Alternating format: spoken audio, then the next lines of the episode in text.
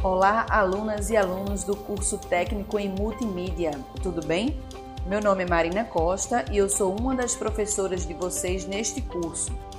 Nesta disciplina 4, Criação e Produção de Material para Mídias Digitais, na competência 1, aplicar métodos de criação e design nos projetos gráficos, como vocês já devem ter visto no e-book, os conteúdos abordados se referem às escolas que deram origem a diferentes métodos de criação no âmbito do design gráfico e também aos métodos utilizados mais tarde. Portanto, esses são os assuntos sobre os quais vamos conversar neste podcast também.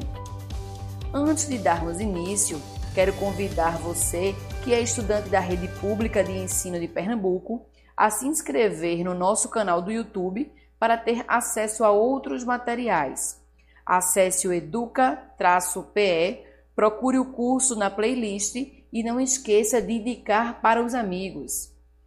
A Bauhaus, palavra que quer dizer casa da construção, foi a primeira e mais importante escola de design do mundo, criada na Alemanha em 1919. Você já tinha ouvido falar nela? Foi uma escola de design, artes plásticas e arquitetura marcada pelo seu vanguardismo. A Bauhaus foi fundada pelo arquiteto alemão Walter Gropius na cidade de Weimar, logo depois da Primeira Guerra Mundial, por meio de um manifesto em que deixou registrado seu programa artístico.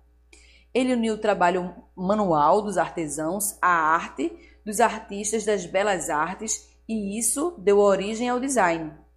A principal proposta era unir artes, artesanato, tecnologia.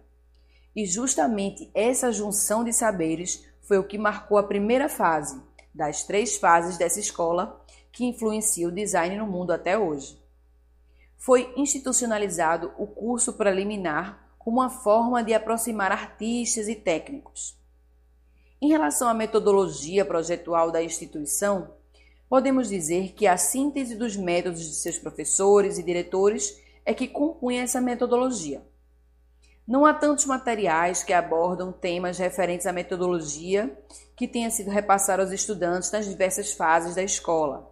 São mais comuns encontrarmos materiais que tratam de aspectos políticos, históricos. Já a escola Ulm foi fundada em 1953, num contexto de pós-guerra, também na Alemanha. Dessa vez, uma Alemanha arrasada economicamente. E dessa escola, você já ouviu falar?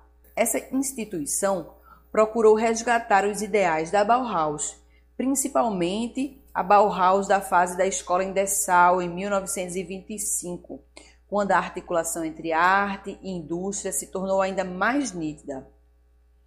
Ela foi considerada como a escola de design mais importante depois da Bauhaus.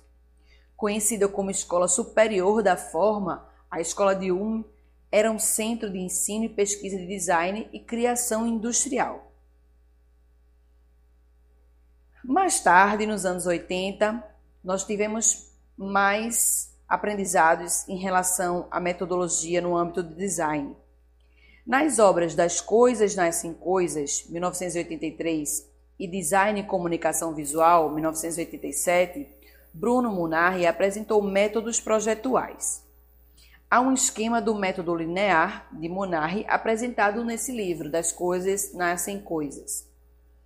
De acordo com esse método, primeiro se pensa sobre o problema em questão. Depois vem a questão da definição mais precisa desse problema. Em seguida, é preciso se ater aos componentes do problema. Em seguida, tem a fase de coleta de dados, seguida pela análise dos dados, depois um momento para criatividade, outro momento para se deter a questão dos materiais e tecnologia. Depois vem a experimentação, o modelo, a verificação, depois o desenho de construção e a solução, por fim. Então esse é o método o método, né, o passo a passo que Bruno Munari segue e apresenta no livro das coisas nascem coisas. No e-book de vocês, vocês vão ter mais detalhes sobre isso. Existe um outro método projetual, explicado por Munari, na obra Design e Comunicação Visual.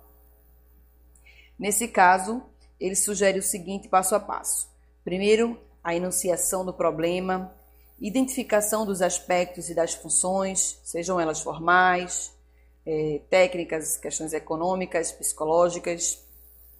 Depois, se trata da questão dos limites, a vida útil daquele produto, as exigências do mercado, etc.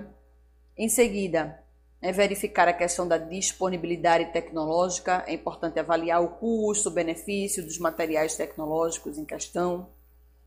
Depois vem a fase da criatividade, guiada por um pensamento lógico.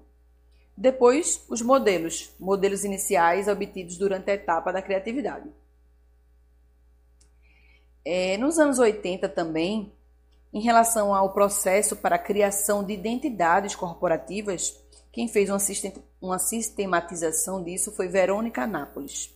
De acordo com esse esquema dela, para a criação de identidades corporativas, a pessoa que vai trabalhar na área do design gráfico, seja um profissional multimídia, que vai ser o caso de vocês, seja o próprio design gráfico, precisa passar por uma primeira etapa de análise da questão, a exploração do design, depois o refinamento desse design, depois uma etapa de implementação e, por fim, se elabora um manual de identidade corporativa.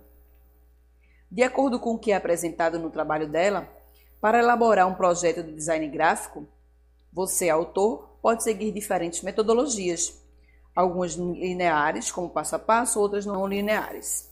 Então, vocês viram aqui a questão das escolas, da origem do design, viram alguns elementos relacionados a métodos projetuais nesse âmbito do design gráfico e vocês podem encontrar mais detalhes sobre isso no e-book de vocês e podem também pesquisar sobre mais teorias, que são diversas, no campo do design gráfico. Até breve e até o próximo podcast.